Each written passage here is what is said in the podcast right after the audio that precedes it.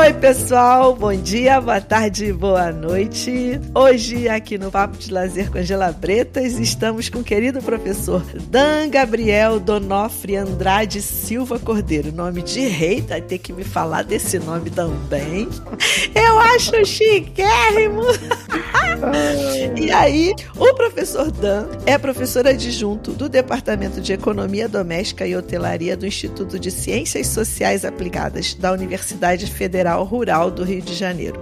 É doutor em Ciências Sociais em Desenvolvimento, Agricultura e Sociedade pela Universidade Federal Rural do Rio de Janeiro. É mestre em Desenvolvimento Rural pela Faculdade de Ciências Econômicas da Universidade Federal do Rio Grande do Sul. Bacharel em Turismo pela Escola de Turismologia da Universidade Federal do Estado do Rio de Janeiro, a Unirio. Também é técnico em agropecuária, agropecuária orgânica pelo Colégio Técnico da Universidade Federal Rural é líder do grupo de pesquisa de estudos sociais em hospitalidade e lazer, além de compor os seguintes grupos como pesquisador: grupos de estudos em turismo e sociedade, coletivo marxista da Rural e grupo de pesquisa em mercados não agrícolas. Tem interesse nas seguintes áreas de pesquisa: desenvolvimento, hospitalidade, lazer, turismo, patrimônio, gastronomia, relações de trabalho em hospitalidade, tecnologia e ruralidade. Então, hoje nós estamos recebendo o queridíssimo professor professor Dan. E aí, Dan, eu te agradeço muito. Eu te sigo no Instagram um tempão, fico vendo lá as comidinhas que você posta e fico assim, com água na boca. Eu tava doida para conversar com você, porque aquilo que você falou, né? A gente tá nos mesmos protestos sempre e não se encontra, mas sempre é tempo. Sempre é tempo. E eu começo perguntando: quem é o Dan Gabriel Donofre Andrade Silva Cordeiro? Ai, bom, primeiro agradecer a oportunidade de estar aqui nesse espaço, super interessante e importante para essa área do conhecimento, de pesquisa em um direito social, né, que é o lazer. É, então, desejar também boa tarde, boa noite, bom dia a todas, todos e todes. Confesso, Ângela, que essa pergunta você me pegou de um, de um laço, porque é, é difícil pensar quem é o Dan para além do, disso tudo que você acabou desenhando aí sobre a minha carreira acadêmica né? Acho que para além disso, é, eu sou um, um, cara que tá deixando de ser um menino, tenho 32 anos, né? Cada vez mais, né, eu fico percebendo essa mudança que tem ocorrido no meu, no meu comportamento. Eu venho de uma família que vem do interior do estado do Rio de Janeiro, né? Então, e fui criado em Bangu. A maior parte da minha vida eu morei em Bangu. Então eu tenho um olhar, eu vi o mundo, né? O mundo para mim se descortina enquanto lentes periféricas. Então eu olho tudo de uma forma é, é, um pouco diferenciada. E diferenciada também no seguinte aspecto, né? Porque eu sou um homem branco, né? Gay, e é, tenta compreender, né? A, a, as dinâmicas e as complexidades das interseccionalidades, né? Eu venho de um interior branco e chego numa periferia negra. Então, nesse movimento onde eu vou morar em Bangu, onde eu vou crescer em Bangu, socializar em Bangu, isso tudo vai me dando uma carga, né? De vivência, né? De relações, né? E quando eu adentro dentro do universo da educação pública superior, né, eu começo a me indagar. É engraçado, eu nunca fui parado pela polícia, eu nunca passei por qualquer tipo de constrangimento. Por que, que será que isso acontece, né? E nesse processo todo, né, de me compreender no meio disso tudo, enquanto um, um, um, um membro dessa, dessa, dessa classe trabalhadora, né, eu acredito numa, numa revolução. Eu acredito num, numa sociedade antirracista, antimachista, anti-LGBTQIA-fóbica, anti sexista, anticapacitista, né? Uma profunda mudança de todos esses preconceitos e estruturam que a gente sabe, né? Quem tem é, menos vergonha de dizer que boa parte da égide disso tudo é o sistema capitalista, né? Então, sou também um marxista, trotskista e que agora parando para fazer essa reflexão que você me abriu, me permitiu fazer, Ângela, você abriu uma porta aí que eu não tinha parado para pensar em uma série de coisas, mas eu sou um cara que gosta muito de viver. Eu gosto muito muito de viver e eu gosto muito da vida. Eu acho que por gostar muito de viver, por entender, né, muitas das vezes a nossa classe, né, a classe trabalhadora valoriza tanto, né, os momentos de contato uns os outros, as festas, o prazer. Eu acabo me dedicando muito a essas áreas. Eu acho que isso vai explicando um pouco também da minha própria vida, né? São temáticas que inclusive no mundo, né, forjado em cima da ética do trabalho, vai escanteando, né? Você vai falar de lazer, você vai falar de, de prazer, vai falar de diversão, de classe trabalhadora trabalhadora que mora na Zona Oeste, que mora na, na Baixada Fluminense. Tá louco? É, de onde tirou isso? Bom, isso se explica. Olha que interessante, você tá me propiciando um, um, um próprio exercício de, de autoconhecimento, hein, Ângela? Oba! Caramba, que terrível. Mas é isso, eu acho que, é, pronto, eu acho que isso explica é, a, a minha trajetória de vida e o meu não alheiamento a me entender enquanto isso. Porque eu sou uma pessoa que tem raízes rurais, raízes do interior, né, e que está dialogando com esse universo, que é um universo turístico, que é um universo que é totalmente desigual. A gente vive numa região metropolitana muito desigual, seja etnicamente, seja em gênero, seja em espaços, né. Então, consequentemente, era inevitável que todo esse processo que constrói o espaço onde a gente tá, esse espaço que eu olho, que eu vi, de onde eu vi o mundo, ele vai forjar esse menino tá virando um cara que tem 32 anos, que é um cara branco, gay, que vive na, na zona oeste do Rio de Janeiro e que gosta muito de viver, que gosta muito de cultuar seus orixás e que gosta muito de ter essa conexão com as pessoas. E que a pandemia, inclusive, tem feito, de alguma forma, um, um, uma feridinha, né? Porque eu tenho uma vontade de estar junto com pessoas o tempo inteiro. Mas a gente vai se reaprendendo também, vai se reinventando né? Acho que a gente vai se reencontrando e eu tô doido para poder, com toda a segurança, obviamente, né? É, estar imerso fisicamente aos espaços que são nossos, que a gente tem que estar tá defendendo, né? Acho que já é o momento da gente, da gente pensar essas estratégias de ocupar esses espaços e a pandemia, né? E a ciência tem permitido a gente, a gente avançar com todo cuidado, com toda cautela, obviamente. Ângela, você me fez um mind blow aqui, cara. Agora você me estabilizou. que bom, que bom, porque aí a gente não tem nada combinado mesmo, né? Vai tudo fluindo numa boa. Isso é muito bom. Eu, eu sabe, é, a gente entrevistou o professor Igor Maciel aqui, e aí você falando dos orixás, eu lembrei dele. Ele tem um Instagram, vou falar de novo, porque eu sou super fã dele, assim, da obra dele, da produção dele. Ele tem um Instagram é, chamado é, Cores de Igor, arroba Cores de Igor. E ele tem umas pinturas de orixás que são as coisas mais lindas do mundo. São, nossa, todas elas muito coloridas, cheias de movimentos, sensibilidade, doçura. Dá uma procurada, cores de Já anotei Anota e vai lá. É a coisa mais linda. Eu ganhei um Oxóssi, ganhei um Xangô, é, comprei um Oxóssi para dar para minha amiga queridíssima Katia Gualder e ganhei, é, ai, tem um Obaluaê, ele mandou para mim. Olha, eu tô encantada. Eu não vi ainda porque eu não consegui, eu não tô na minha casa, eu tô fora do Rio, e eu não vi ainda. Minha filha mandou as fotos, mas eu tô assim, sabe? Quando você tem, ai, eu quero ver, eu quero emoldurar, eu quero pendurar, eu quero tudo, sabe? Maravilhoso, ele é maravilhoso. Aí você falou nos seus orixás, eu pensei, ah, ele tem que conhecer o Instagram do Igor para ver que bonito o trabalho dele. Bom, e aí, depois disso tudo, eu vou te perguntar qual é desse nome chiquérrimo de rei aí? Como é que é essa história desse nome? Conta pra gente. Olha que eu acho que o meu tataravô ele deve se revirar no, no, no caixão, porque a, a, minha família, a parte de mãe, é descendente de, de, de, italianos do Abruzzo, que é uma região que fica. Quem tem o mapa da, da bota da Itália é a panturrilha, né? E ele era um pedreiro anarquista. Então, se ele possivelmente visse o meu.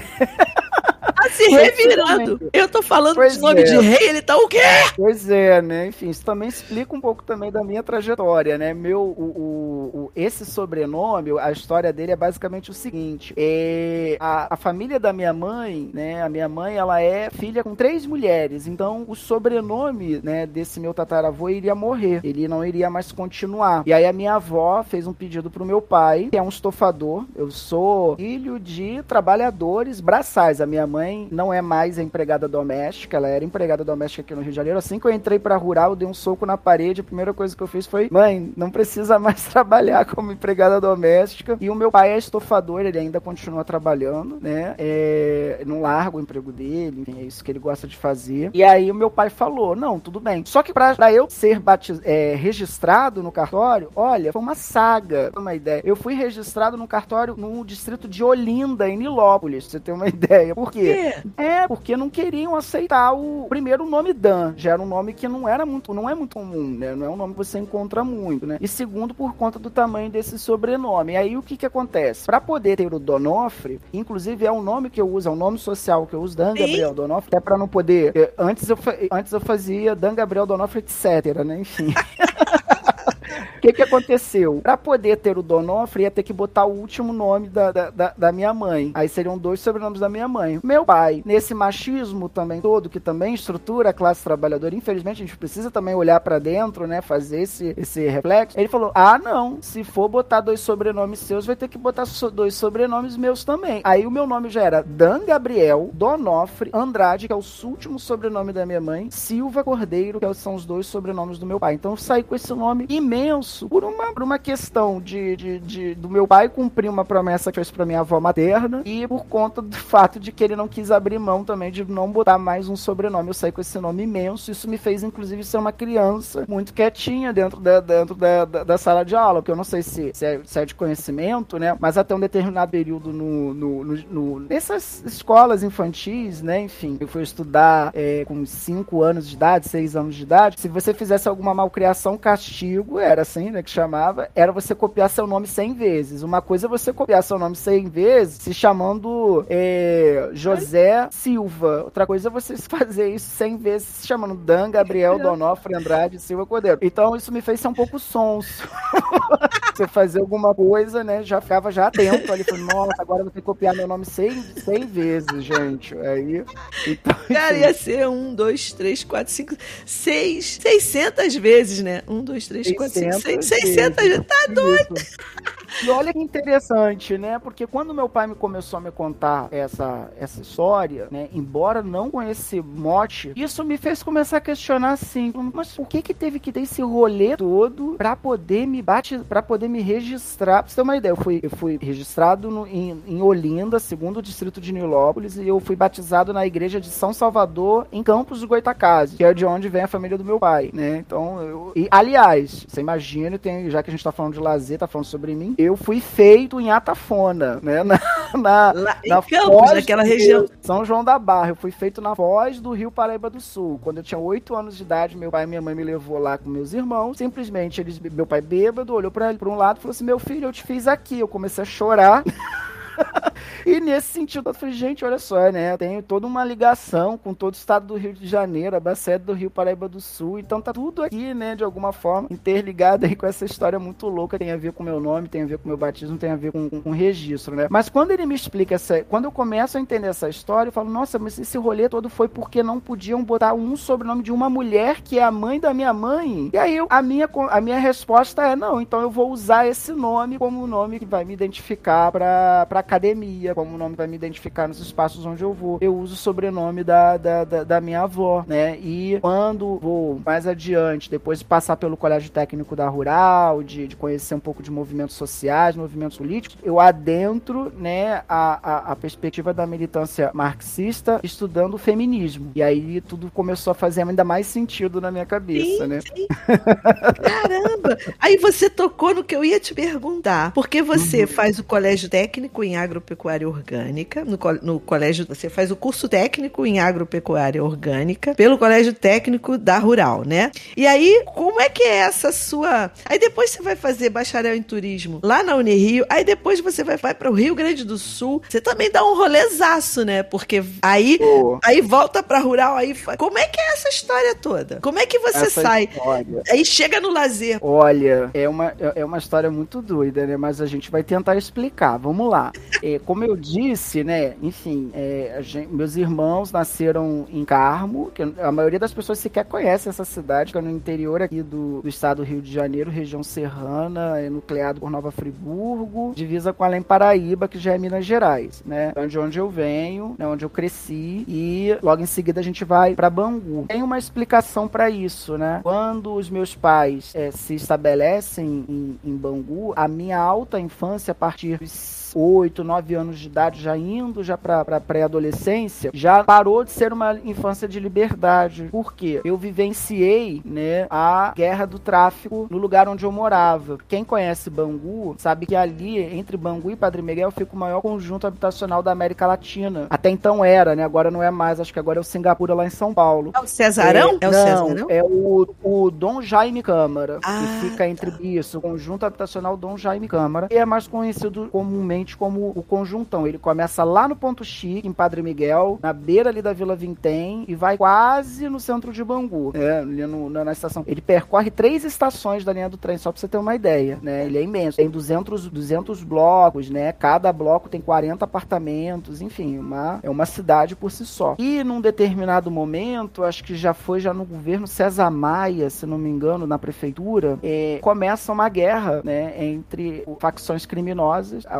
ADA, que é da Vila Vintém, com o Comando Vermelho, que é da Vila Aliança, que é em Senador Camará, começam a disputar essa, esse território. E aí aquela minha infância foi de liberdade, desde o interior até quando a gente chega para morar ali, ela passa a ser uma, uma, uma, uma infância de acolhimento, de, de ficar dentro de casa, de não poder sair, né? E isso fez com que eu visse, por exemplo, a minha mãe adoecendo, né? Tendo crise de pânico e sempre queixosa, querendo voltar, querendo ir pro interior, querendo. Até hoje ela quer voltar pro interior, né? Lá pra, pra cidade dela. E aí aquilo tudo foi, foi, foi colocando em mim, né? Uma, uma responsabilidade de poder levar a minha família de volta pro interior, ter um emprego, né? E tal. E uma das questões de um município agrícola, né? Que é o município de Carmo, tem uma economia agrícola, né? Que é baseada em água, mel, né? Gado Nelore, enfim, é, berinjela, entre outros itens lá. Era você trabalhar como técnico agrícola ou para a prefeitura ou para a Emater, né, que também tem a ver com a minha história. E aí, nesse movimento, quando eu descubro o Colégio Técnico da Rural. E aí fala, é, eu vou fazer esse técnico aí porque a gente vai voltar a morar na região serrana. E aí, bom, eu vou estudar no CETU, fiz a. Eu, eu sou. Eu, eu estudei no, na, na, Escola Municipal Ana Amélia Queiroz Carneiro de Mendonça, que é ao lado da oitava CRE em Bangu, né? É, lá que eu termino meu ginásio, antigo ginásio. E fiz um, um pré-vestibulinho comunitário na Universidade Castelo Branco, que fica em Realengo. Acredito que o pessoal da educação física conhece bastante, porque o curso de lá. Você deu aula lá? Fala aí. Não, eu fiz um ano lá na Castelo. Fiz depois um fui pra UERJ. É. Então, pronto, então você sabe do que eu tô falando. Sei. E aí eu fiz um pré-vestibulinho lá, né? E depois um, um, um, cursinho e prestei a prova pro Colégio Técnico da Rural e fui aprovado para fazer o concomitante ensino médio e ensino, ensino técnico. Eu também fui aprovado, e isso minha mãe soube depois. Para ela, ela não, ela, é, é para ela era meio também que inconcebível sair de Bangu e ir lá em Seropédica, que assim não é um lugar muito acessível, né? Até hoje, infelizmente, para você circular de transporte público. E eu passei pro Cefetec, que agora acho que é IFRJ, ali no, no Maracanã, passei para técnica em alimentos. Aí eu não contei para ela. porque eu não queria estudar no Cefetec, né? Que eu ia ter que ser matriculado e ia pegar o trem, viver no trem, né? Trem bom, é, Guilherme da Silveira, São Cristóvão, Guilherme da Silveira, volta, enfim. E aí uh, eu vou pro Setur, e quando eu chego no Setur, né? É o Colégio Técnico da Rural, a gente tem uma experiência, né? De, de, de semi-internato, porque a gente entrava às 7 horas da manhã e saía às 5 da tarde. Então a gente ficava o dia inteiro em Seropédica, né? E as turmas do ensino médio, elas não eram turmas seriadas pelos cursos técnicos. Então a gente estudava com alunas e alunos do, do, do técnico em hotelaria, também do técnico em agropecuária. Então a gente fazia trabalho junto e tal. Então o que que acontecia? Muitas das vezes, ou eu matava aulas do, do, do técnico em agropecuária orgânica, ou se porventura um professor ou uma professora não fosse, o que que eu fazia? Eu ia assistir aula da hotelaria. E aí aquilo ali tudo foi, de alguma forma, forjando esse meu olhar que você vai ver, já que você falou, caçou lá no meu lado. Sim. Eu nunca, pois é, eu nunca abandonei o quê? O campo campo do turismo no espaço rural. O Setura ele vai explicar então a minha trajetória acadêmica toda até hoje, né? Eu acabei unindo aquilo que era oferecido tanto no técnico em hotelaria lá do Setura, que hoje se chama técnico em hospedagem, como o técnico em agropecuária orgânica, que hoje se chama técnico em agroecologia. Então aquilo ali vai forjar o meu olhar. Tanto que quando eu vou para a Unirio, e aí é importante dizer a, a, a, excelência do ensino público federal, né? Eu fiz, é, para eu entrar no Setur, eu fiz um cursinho para poder, né, me, me permitir chegar àquele patamar lá do nível de prova, do vestibulinho, né, que tinha ali naquele momento. Para eu prestar vestibular na época que eu estava ainda na, no, no, ensino médio, né, tava terminando o terceiro ano, né, é, eu,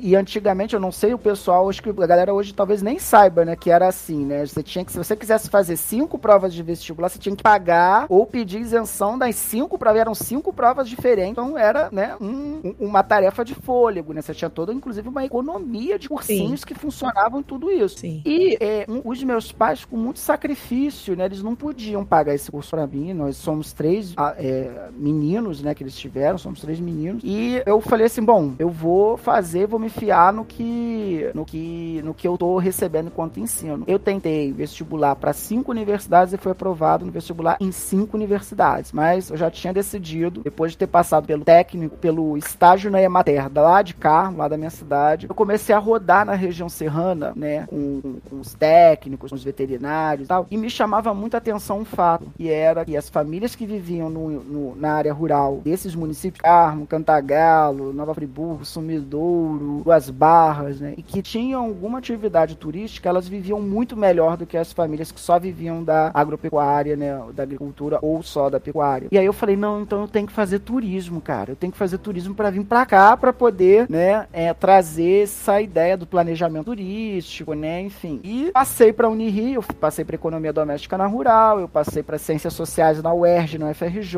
e passei para turismo na Unirio. Falei, não, é turismo na Unirio que eu vou. Fui fazer turismo na Unirio. E aí na primeir, no primeiro semestre, quando eu entro na cadeira da professora Amália, que ela dava antropologia do turismo, quando eu me apresentei, eu falei assim: meu nome é Dan, eu sou técnico agrícola, venho do Setu e eu tô interessado em pesquisar sobre turismo rural, que é nisso que eu quero desenvolver minha pesquisa e meu TCC. Ali naquela hora, uma fada, que é essa professora, ela me pegou pelos braços e ela foi me levando, né, é, até a, onde eu tô. A gente se conversou, linda. inclusive, hoje. Né? Que linda! E eu gosto, eu gosto de dizer isso porque, assim, Ângela vai entender. Quando você fala de uma professora universitária que pegou pelo colo e te leva até hoje, né, para o seu circuito acadêmico, né, a sua trajetória acadêmica, infelizmente, quando você fala professor acadêmico, professor universitário, vem a ideia de um professor branco, hétero, cristão e tal. E professora Maria Amália é uma professora negra que está dentro da Unirio, que é uma das universidades que tem pouquíssimos professores e professoras negros dentro daquele contingente. Cresceu também na Zona Oeste do Rio de Janeiro e viu em mim ali uma pessoa que estava realmente interessado em absorver aquele conhecimento, em absorver ali o máximo possível para poder dar essa devolutiva para a sociedade, que é sempre algo que eu gosto, inclusive, de estimular os meus alunos. Ontem eu dei aula para a cadeira de Sociologia do Lazer e é o pessoal do segundo semestre, então está entrando né, ainda na universidade. E eu falo para eles, olha só, pessoal, não é demérito nenhum é, você ter o seu sonho. Se o seu sonho é trabalhar com hotelaria, ter uma função dentro da hotelaria, eu digo a vocês que se vocês porventura vierem a fazer um curso técnico, um tecnólogo ou um, seja numa universidade privada, vocês vão estar bem encaminhados. Mas quando vocês assentam uma cadeira dentro do ensino público, bacharelado em hotelaria numa universidade federal, eu passo a interpretar vocês como mentes pensantes da, da hospitalidade do lazer na América Latina. Vocês precisam dar uma devolutiva para essa sociedade que banca o estudo de vocês e proporcionalmente é a parte mais pobre dessa população e que vocês precisam se perguntar se essas pessoas elas estão só trabalhando dentro da hotelaria ou se elas estão consumindo hotelaria. Quem são essas pessoas que bancam o estudo de vocês dentro do planejamento? Então eu sempre questiono, né, por essa visão de mundo marxista, por essa visão de mundo pautado em cima do classismo, esse lugar que é o lugar que eu pertenço, que é o lugar que 99% da população pertence, embora a gente saiba que tem gente que não sabe ainda, né? Tem gente que acha que é classe média no recreio, né, que é onde agora é onde eu moro, né, e é elite. desculpa, desculpa rir. Mas aí é isso, eu vou, eu vou acabar indo para Unirio, a Malha passa a me guiar, né, a que ser fofa, a linda. Que vai, que vai me orientar em iniciação científica, que vai é, me ajudar a publicar, que vai fazer pesquisa de, de, de, de quais pós-graduações poderiam, né, é, acolher esse projeto de pesquisa que eu desenvolvi na região serrana do Rio de Janeiro, né, Nova Friburgo, e eu descubro o desenvolvimento rural lá na Federal do Rio Grande do Sul, é onde eu morei também sempre, e a partir daí, não sei se eu já tô já começando a me, me, me prolongar muito, né? Não, vai embora, acabo... vamos embora, tá ótimo. Então vamos lá. Eu acabo indo para um espaço interessantíssimo, é uma pós-graduação interdisciplinar numa faculdade de ciências econômicas, né? Numa universidade que tem o tamanho que tem, que é a Universidade Federal do Rio Grande do Sul, né? Tem uma envergadura, né, no Sim. campo da pesquisa. Ali eu atribuo, Ângela, que eu aprendi a ser pesquisador. Eu acho que a Universidade Federal do Rio Grande do Sul, ela me proporcionou, né, uma estrutura de pesquisa, né, que me permitiu fazer um, um, um, um deslanchar, entender metodologia, ter contato com laboratórios, ter contato com várias bibliotecas, com uma estrutura de universidade que faz parte do contexto da cidade, então aquilo me chamou muita atenção, né? Sem contar que ainda tem o detalhe da maturidade, embora eu estivesse no alto dos meus 21 anos, em Porto Alegre. É. Eu, menino, eu entrei na faculdade com 16 anos. Nossa, muito novinho, muito novinho.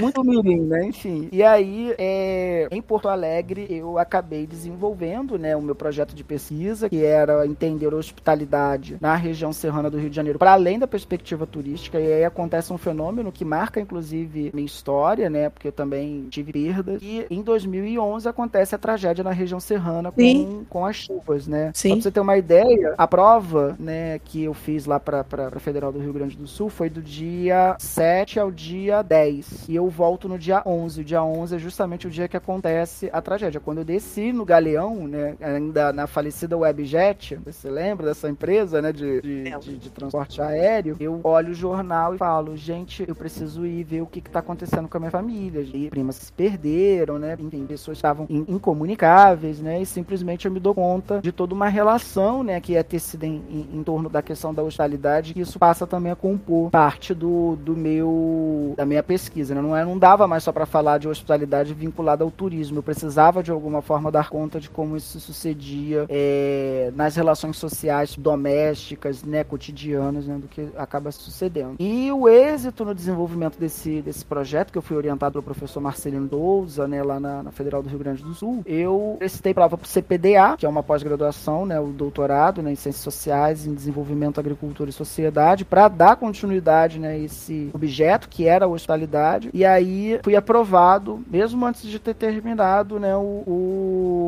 o mestrado. Então corri para terminar o, a dissertação né, e voltar para o Rio de Janeiro. E aí, mais uma vez, eu fui, eu fui recebido por outra fada, que é a professora Fátima Portilho, né, que estuda consumo. E quando eu chego com esse projeto, todo mundo acha muito interessante, porém é um tema muito outsider, porque eu, eu não estou só estudando um, um, uma, uma, certa novidade, né, que é a hostilidade, né, dentro da, da, da ciência. Eu estou estudando isso dentro de um lugar que se dedica majoritariamente, embora faça crítica de que o rural não é sinônimo de agrícola, mas que cujos o, o, os estudos que são desenvolvidos, eles se dedicam majoritariamente a setor primário da economia, setor da agroindústria. Então chega uma pessoa que está querendo estudar o serviço, né, dentro disso tudo, né, e Fátima me acolhe, compra o, o, o, o meu, o, o meu projeto. É, me, me, convida também a ser orientado pela professora Cláudia Schmidt, que trabalha com tecnologia. Então, a partir disso, eu também quero entender. Porque se fala de tecnologia, né? Isso que é interessante. Logo na nossa cabeça vem o quê? Os meios de comunicação,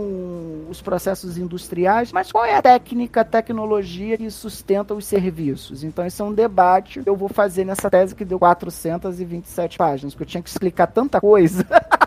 e virou um calhamaço, assim, né? Enfim. Tanto que eu tenho que agora começar a, a fazer com que ela fique mais macia para as pessoas lerem. Porque hoje em dia a gente sabe que não dá. A não ser que você seja uma, um, um membro de uma banca para você parar para ficar lendo 427 páginas de uma tese, né? É muita, muita coisa. coisa, eu sei disso. E bom, nesse período todo, tem um fervilhão político acontecendo. Essa mesma professora Fátima Portilha, ela, ela começa a me abrir os olhos, porque a, eu vim do Rio Grande do Sul muito relaxado no que diz respeito assim, poxa, eu tava com bolsa, é, é, eu, eu, só estudava, morava bem pertinho da faculdade. Então, quando eu volto pro Rio de Janeiro, né, volto a morar em Bangu, estudar no centro da cidade, pós ficando no centro da cidade, é, a, a, Fátima olha para mim e fala assim: Dan, a porteira tá fechando. E aí eu falo: Como assim a porteira tá fechando? Ela então, Dan, reúne já passou, as vagas que tem estão acabando, tá tendo uma articulação política toda aí que vai resultar em algo que a gente não sabia, né, o que estava o que tava caminhando, a cooptação de um movimento legítimo pela direita fez com que a gente tivesse que vivenciar o golpe da presidente Dilma, né? E que nesse sentido todo a universidade, como uma trincheira do pensamento, livre pensado, criticidade, também vai ser atacada. E aí sai o concurso para rural na área de hospitalidade. Ela falou assim: eu não vou admitir você não fazer esse concurso. Aí eu, mas Fátima, estou aqui, acabei de ganhar a bolsa do doutorado, tô sendo tutor no CEDERJ, tô dando uma aula ali na Uniswan, tá dando pra eu, pra, pra, pra eu me virar. Ela falou: não, você vai fazer esse concurso. Menina, eu fui fazer o concurso, eu fui assaltado no meio do concurso. Mas eu não passei em primeiro lugar,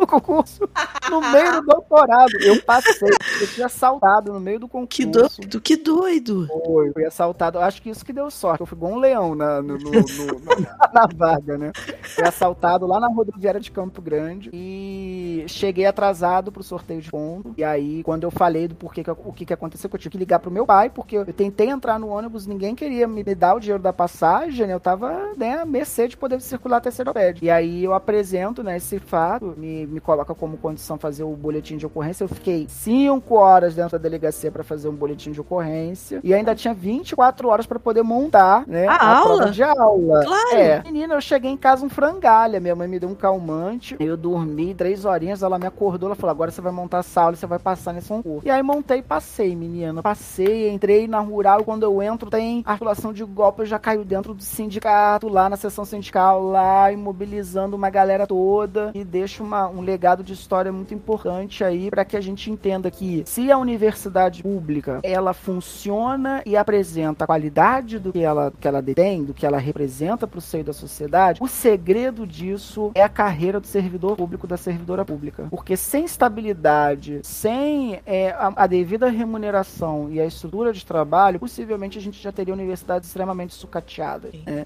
Então, a, a, defesa desses, desses direitos sociais para a classe trabalhadora, e nós, eu estou fazendo uma crítica também para a gente que é professor universitário, nós somos trabalhadoras e trabalhadores, nós não somos a elite. Não, de jeito nenhum. País. Então, a gente precisa entender da importância de ocupar esses espaços de decisão do nosso sindicato, os debates que são elaborados ali dentro, porque isso afeta diretamente a nossa regime de previdência, os lugares que os nossos alunos, as nossas alunas que a gente está formando vai entrar, né? Porque a gente mora aposenta, né? Então, é, isso tudo vai me trazer até essa sala que eu tô aqui sentado aqui respondendo a você essas perguntas. Então, se eu pudesse se, te sintetizar, é um. Olha, Ângela, eu não sei se você tem dimensão do que tu tá fazendo comigo, assim, mas é. é, você tá me mostrando, me, me, não, me colocando num exercício para entender que todas essas dinâmicas concatenadas em cima desse legado rural, periférico, de atenção ao, ao, ao que tá ao meu derredor, vai me forjar e me levar para esse caminho que é hoje um trabalhador e é docente do Departamento de Economia Doméstica e Hotelaria na área de lazer, né? Enfim, é isso. É isso. isso. E aí é muito legal, eu estava olhando aqui, né,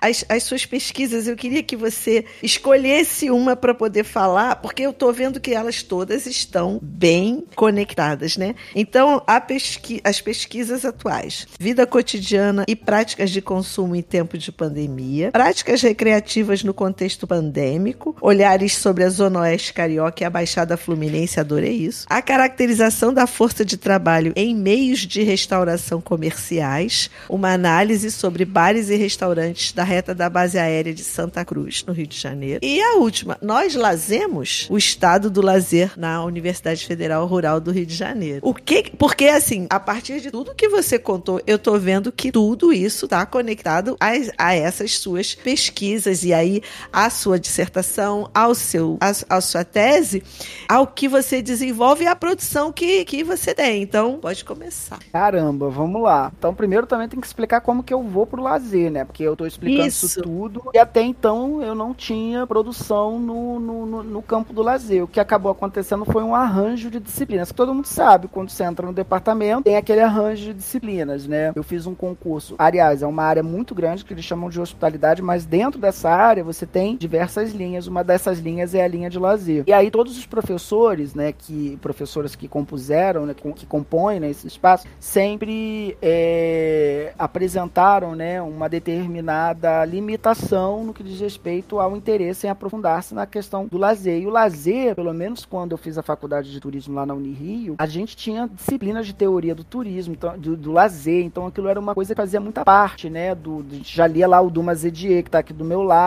né? Tá aqui o livrinho dele, né? Enfim, então é, é, ele é, isso, isso ali para mim abriu um, um, um, um descortinou para mim, né? Um, um, universo muito interessante e me permitiria também me reinventar dentro desse dentro desse espaço. Então eu acabo concentrando as disciplinas de política pública de lazer, sociologia do lazer, recreação e lazer na hotelaria, né? É, bueno, quando é, ocorre a pandemia e aí eu vou focar num desses projetos de pesquisa porque eles estão interligados, de fato, né? A pandemia ela começa a acontecer e eu começo a perceber uma coisa, né, que tava que, que ocorria tanto para comigo, meu universo particular, quanto para a sociedade. Era o seguinte: a gente precisa identificar que a, a gente está vivendo uma pandemia, mas essa pandemia ela tem recortes temporais em relação a variantes, acesso à vacinação, né, história de, de, de saúde, de política pública. Então, até o início da vacinação, a gente tinha um comportamento pandêmico.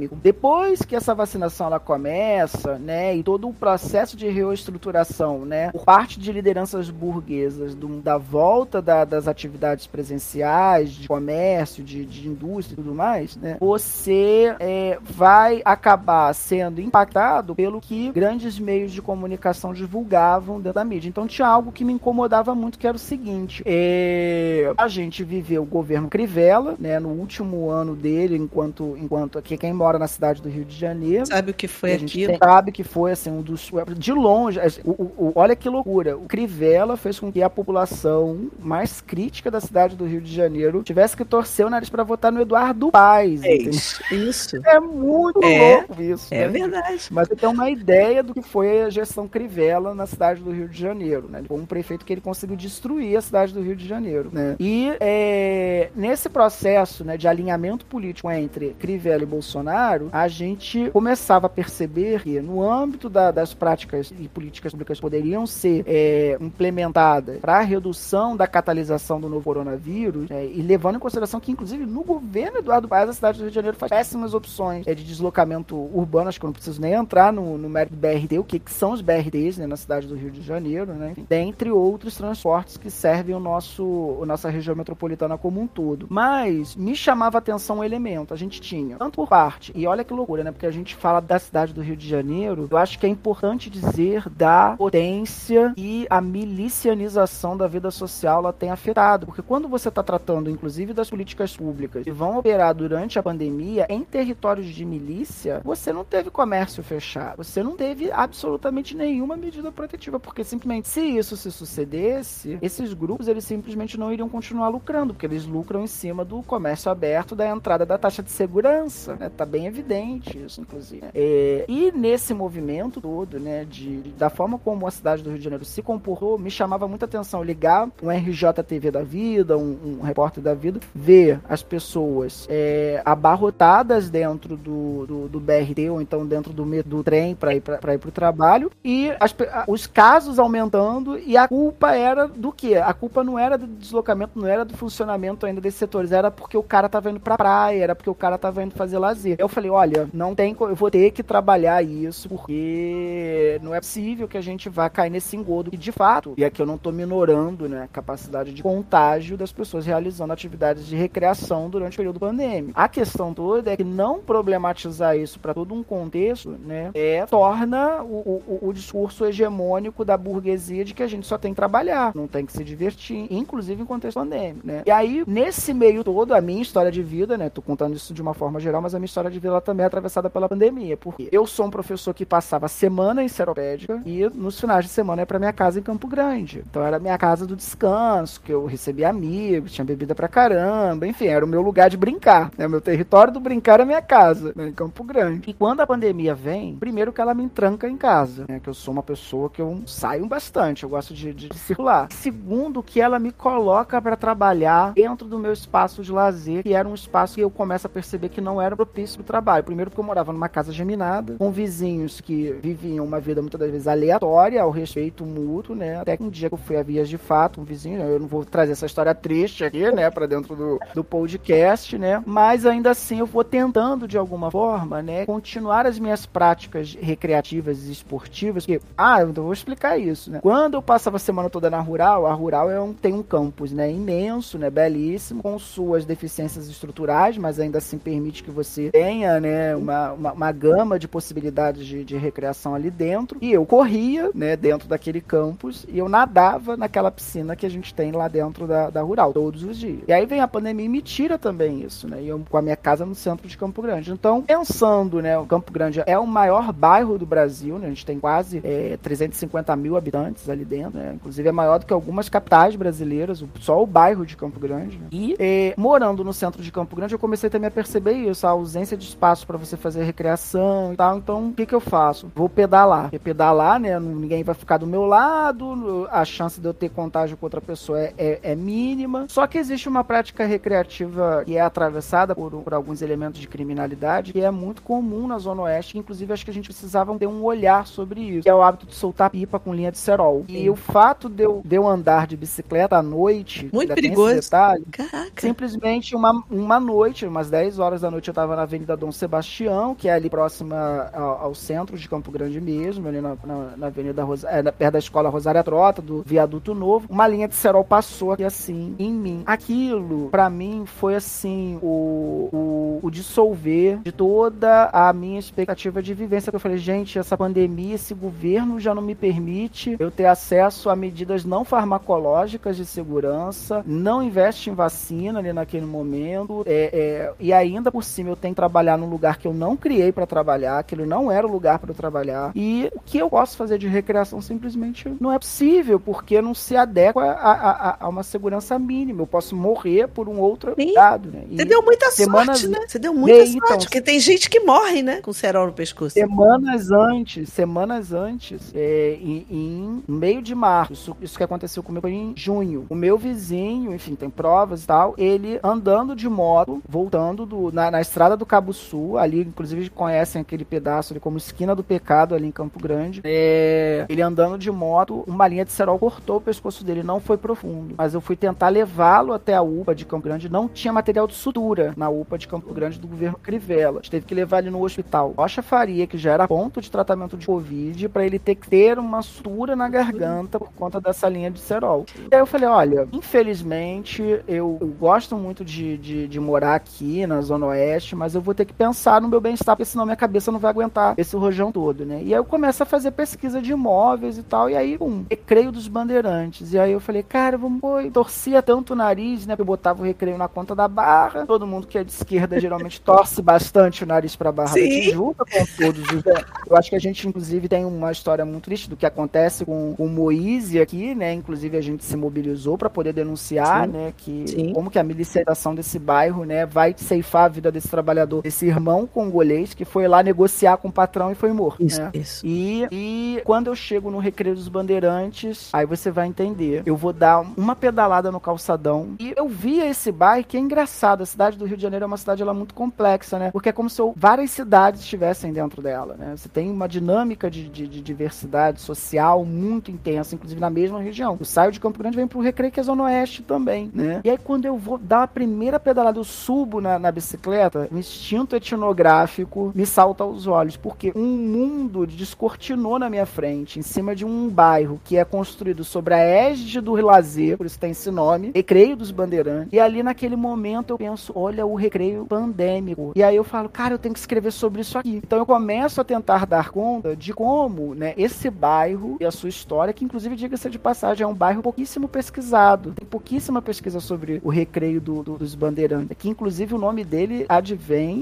né, de uma iniciativa do mercado imobiliário, porque aqui não se chamava Recreio dos Bandeirantes. O nome dessa região era Pontal de Sernambetiba. Na década de 50, quando o, a, o mercado imobiliário, com a ajuda de, de, de políticos interessados em, em adquirir terras aqui para poder fazer loteamentos de veraneio, focou em quê? No público paulista. Na década de 50, São Paulo tem uma indústria lá que está se movimentando bastante, já era a, a, cidade economicamente mais ativa do país e a possibilidade das pessoas terem recreio. É um bairro distante do centro do Rio de Janeiro. Você provê, né, para essa pessoa a ideia de que ela vai comprar um terreno para construção de uma casa de veraneio na então capital, né, que era o Rio de Janeiro, fez com que eles criassem o loteamento Recreio dos Bandeirantes. Então esse nome, né, olha, você sabia disso, Ângela? De jeito nenhum, eu achava que era por causa da estrada dos bandeirantes, que pega Vargem Grande, Vargem Pequena ali, e acaba saindo ali naquela estrada do Rio Morto, não sei o quê. Eu achava que era por causa disso. Ah, muito obrigada.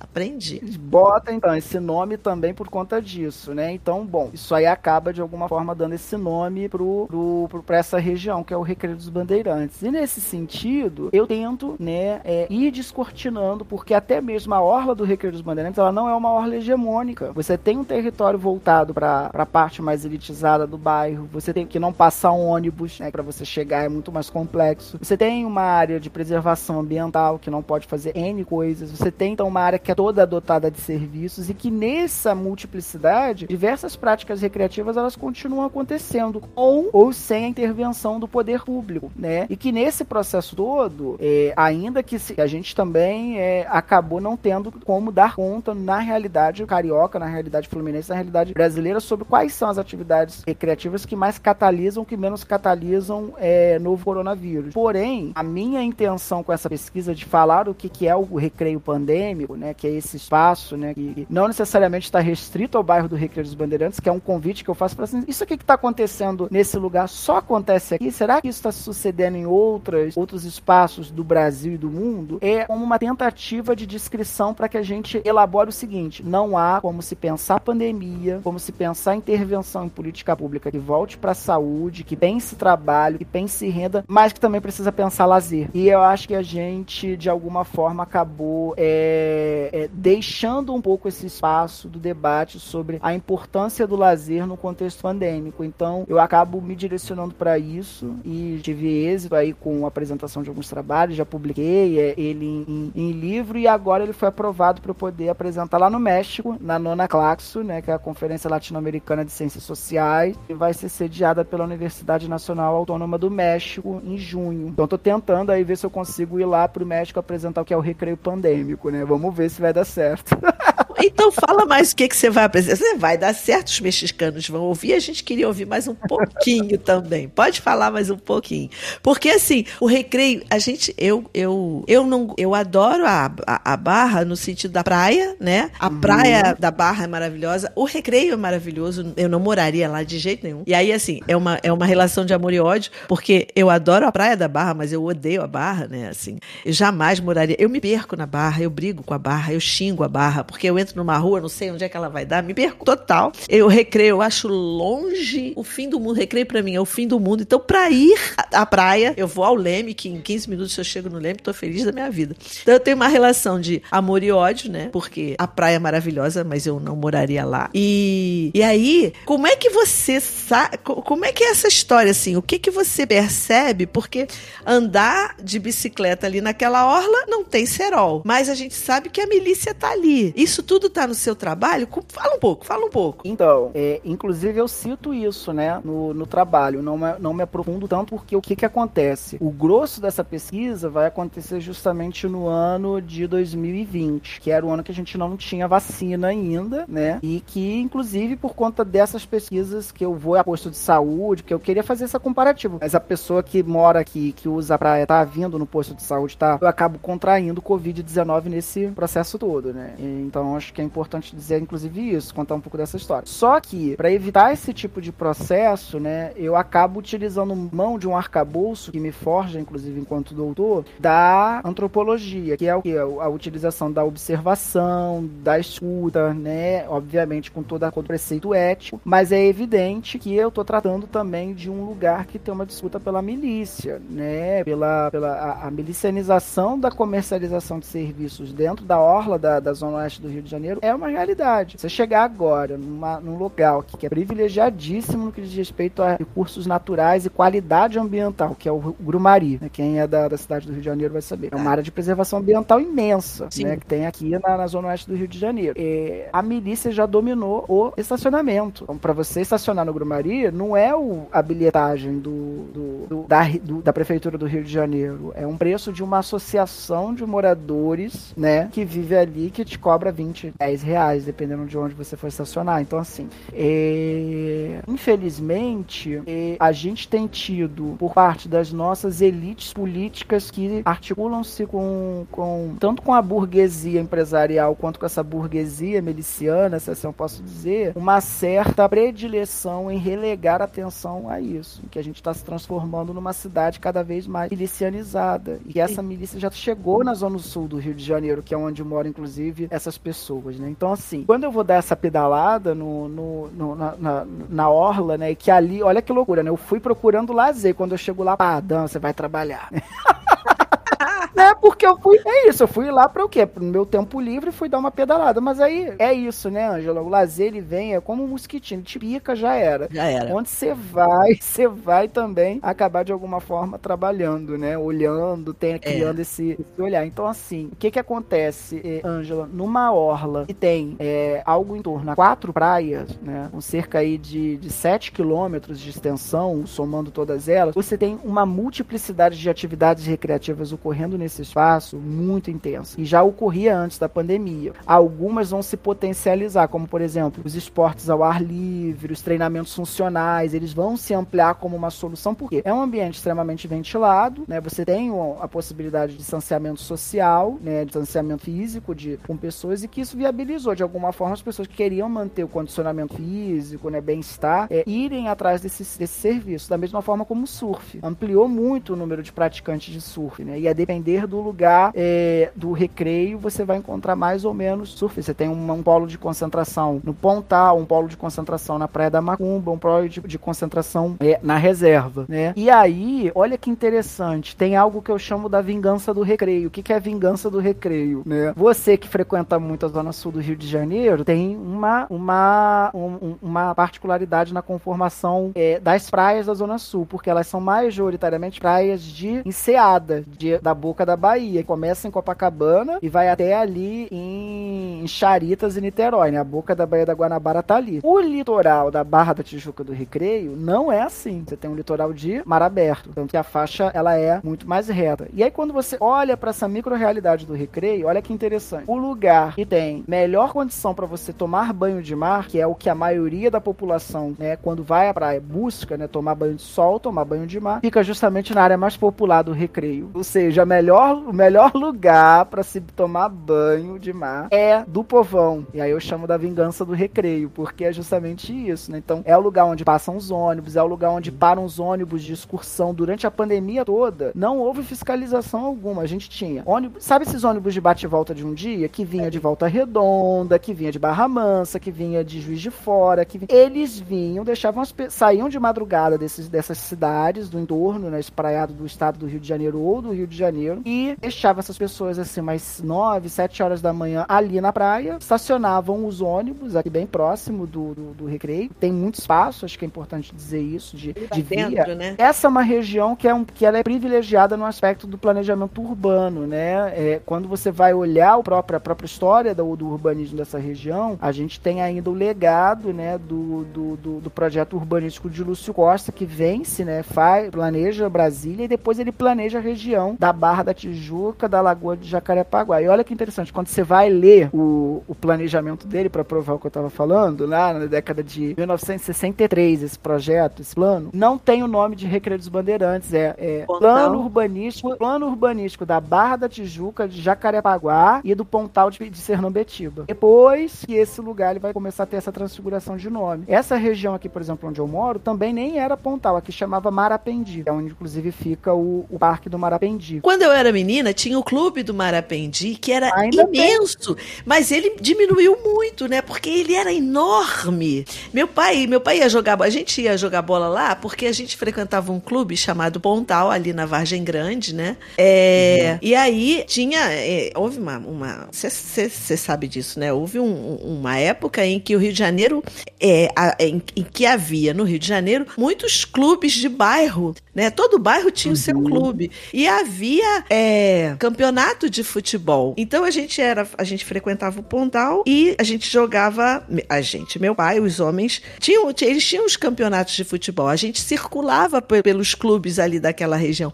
E eu lembro do Marapendi enorme, ele perdeu muito terreno para especulação imobiliária. Eles devem, bom, para poder sobreviver também, né? Aí me fala que assim, pra gente fechar, é, é uhum. como é que como é que esse seu espaço agora, como é que você está lidando com esse espaço de trabalho de lazer? Saiu lá de Campo Grande e agora o, o lazer na tua cara, assim, né? Você desce, tá? No recreio. E aí, como é que você lida com isso? Com o trabalho no mesmo espaço, com o lazer? Como é que é isso para você agora? Para mim, Ângela, por incrível que pareça, eu digo que em algum algum limiar dentro dessa dentro dessa tortura toda que a gente tem passado por conta das opções políticas que, que, que fazem com que a gente lide com a pandemia dessa forma. Acho que é importante dizer que eu sou um crítico à forma como o governo federal e os governos do nosso estado e da nossa prefeitura têm lidado com a, com a, com a questão pandêmica. Acho que a gente não pode abrir mão de, de, de problematizar isso. É, não fosse o SUS, não fosse o serviço público, possivelmente a gente teria um, um cenário ainda mais catastrófico, né? Acho que isso Exatamente. é sempre importante ser dito. Mas no âmbito científico e de formação, por incrível que pareça, Ângela, foi a melhor coisa que eu fiz, porque me ampliou um, um, um horizonte e uma um, um, e, e, trabalhou em mim um olhar, né? Possivelmente, se eu não estivesse, porque conto a minha história, venho do interior, venho, cresço na, em Bangu, na Zona Oeste. Embora eu seja tenha sido sócio do Cassino Bangu, né? Já que você está falando aí de clube, acho que é importante eu tenha a carteirinha tá aqui guardadinha. É, eu acho que é importante dizer quem tem essa trajetória no subúrbio, a gente vive em territórios que não são territórios do brincar, não são territórios pensados pro, pro lazer. E aí quando eu venho para um bairro que foi planejado num, num contexto de cidade-jardim, que a cada três quadras você tem uma praça, que você tem uma orla toda bem estruturada para as práticas do lazer, eu venho para cá para problematizar quem acessa esse lazer, que dia acessa esse lazer, que ainda tem esse detalhe. A, o recreio pandêmico, a depender do dia e da hora, ele é frequentado por um público que não é, por exemplo, o público que mora no recreio não vai à praia durante o final de semana. Sim, sim. Perfeitamente recreio, compreensível isso, né? A gente sabe. Pra, pois é, a gente, ele passa a ir à praia a partir da tarde de segunda-feira, que é quando a praia já tá limpa. Então, se eu for lá começando a dar essa descrição, né? Até a, a, a, tarde de quinta-feira. A partir desse momento ele começa a se retrair sim, e não porque ir não... esse espaço. Perfeito. É porque acha que é um farofeiro lá. Sim, enfim, não vai se misturar com o pobre, né? É, a gente sabe. Exatamente. Se ele vai frequentar, ele exponencia a atividade recreativa que vai fazer ali a enésima potência. Por exemplo, o que essa pessoa ela vai fazer? Ela vai praticar um voo livre, ela vai praticar um parapente, ou ela vai praticar um esporte, né, como o, o, o windsurf, entendeu? Que é algo totalmente extraordinário porque a maioria das pessoas que estão frequentando aquela praia durante o período mais popular, né, estão, estão a fazer. Então, assim, ter vindo para cá permitiu que essas lentes que eu, que eu uso do marxismo, dos estudos culturais, dos estudos é, de gênero, permitem, né, que eu olhe esse espaço, beba dessa fonte e contribua para a formação do meu aluno, da minha aluna e também para a geração de material de pesquisa de um território que, olha, diga-se de passagem, não tem como você falar de lazer sem falar do recreio. Olha o nome do bairro, é, recreio. É, é.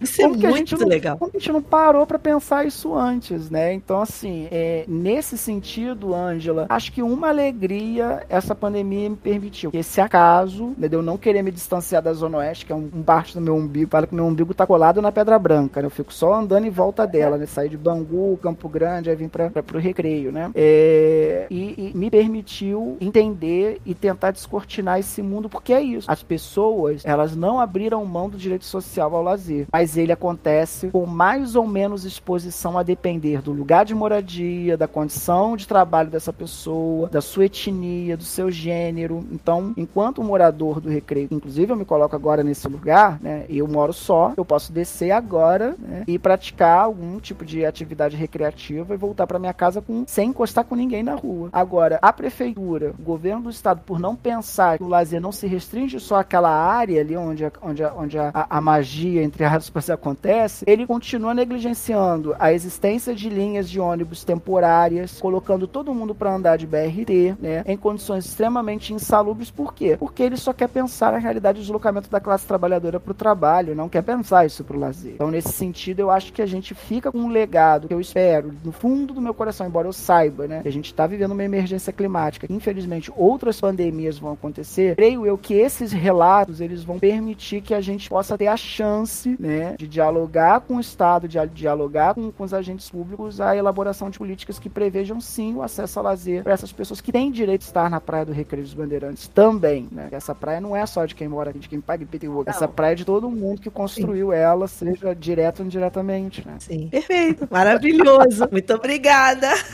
Ah, Adorei conversar com você, Dan. Nossa, nossa, eu via você no Instagram e ficava ali, ai, eu tenho que conversar com ele. Ai, eu tenho que conversar com ele. Aí você punha aqueles, aquelas comidinhas, os molhos, as coisas. Ah, meu, as, os passeios. e eu doida, falei, eu vou agarrar esse garoto, eu vou trazer ele para cá pro papo de qualquer maneira. Muito obrigada, meu querido. Muito obrigada mesmo. Adorei conversar com você, aprendi pra caramba. Tô muito feliz e tô muito agradecida. Muito obrigada. Muito obrigada. Ah, eu também tô muito agradecido, Anjo. Acho que hoje você, hoje você me permitiu ter umas 10 sessões de terapia assim num, numa única hora. Ah, você tá rindo, né? É, mas assim, esse exercício do, do autoconhecimento, do diálogo, né? Que, que, que, esse, esse momento que o Papo do Lazer tá me, me propiciando é, me trouxe certezas de caminhos certos que eu tenho escolhido e da, e da, e da necessidade da gente poder colocar isso também como uma, uma, uma, algo que é importante na carreira da pesquisadora, do pesquisador, né? É, a gente não é feito só de responder edital, né? A gente não é, não é feito só de responder memorando, a gente tem emoções, né? Vidas, Sim. dores que vão atravessando e vão Sim. forjando Sim. o nosso caminho. E eu, como um, um menino que tá virando um cara, eu tô muito contente de ter me, é, é, estado aqui nesse espaço de, de, de, de, acolhimento, de autoconhecimento e de lazer, né? Que é isso que eu, que eu tô de alguma forma que tá. Embora a gente Obrigada. pareça que a gente tá trabalhando aqui, eu tô, tô super contente aqui, né? Com, eu tô super contente. Eu tô super contente, porque assim, você falou do, do da pandemia, né? É, esse, o papo, ele surge na pandemia justamente porque eu não quero ficar só trancada nesse quarto. Eu quero falar com as pessoas, eu amo gente, eu quero conversar com todo mundo, eu quero conhecer gente, eu quero aprender. E aí o papo surge nesse, nessa perspectiva mesmo. E aí a cada pessoa que vem, você, é, cada pessoa que vem reforça a, o meu otimismo, a minha esperança, a minha alegria, sabe, a minha fé no que, que nas pessoas no mundo que vai melhorar, porque a gente só tem conversado com gente legal e você é uma dessas pessoas, assim, né? E, e é uma alegria enorme ter você aqui, uma honra, um, nossa, um prazer imenso porque a gente conseguiu se encontrar mesmo que virtualmente. Muito, muito, muito, muito obrigada, meu querido. Muito obrigada ah, mesmo. Eu que agradeço. Agradeço a você, agradeço a sua equipe. A Nefá, maravilhoso aqui, me, me, me ajudou bastante a operar esse sistema. Depois eu ainda vou trocar figurinha com ele. Esse Mas é sistema é, é, legal, esse sistema é legal é. e o Nefar é o cara, assim, conhece tudo, sabe tudo e quando não sabe vai buscar pra, pra saber. Nefar. Nefar também é de Bangu, então vocês vão ter Bangu, Realengo. Ah, é, olha lá, ele tá escondidinho aí, mas ele é dessa é, região também. É parecido, né? Não entregou o jogo, eu aqui falando tudo, né? De repente a gente já até estudou nos mesmos lugares, já ia pra conexão, ia pro farofão lá no, no e eu não sabia que ele também já tinha vivenciado tudo isso, né? é, tô entregando o Nefara aqui agora, lá ele. Nossa, banguense também. então, pessoal, chegamos ao final do nosso papo de lazer de hoje e hoje nós conversamos com o professor Dan Gabriel Donofre. Ah, antes de terminar, eu espero que a sua apresentação na Claxula no México seja perfeita, maravilhosa e que você tenha muito sucesso, que consiga aí, que tenha muito, muito, muito sucesso. Então, conversamos com o professor Dan Gabriel Donofre Andrade Silva Cordeiro, mas é, é chique. Dan Gabriel Donofre é muito chique. No Instagram, estamos no arroba Papo de Lazer. Não deixem de nos seguir nas redes sociais e não percam os próximos episódios do Papo de Lazer com Angela Bretas. Um beijo, tchau.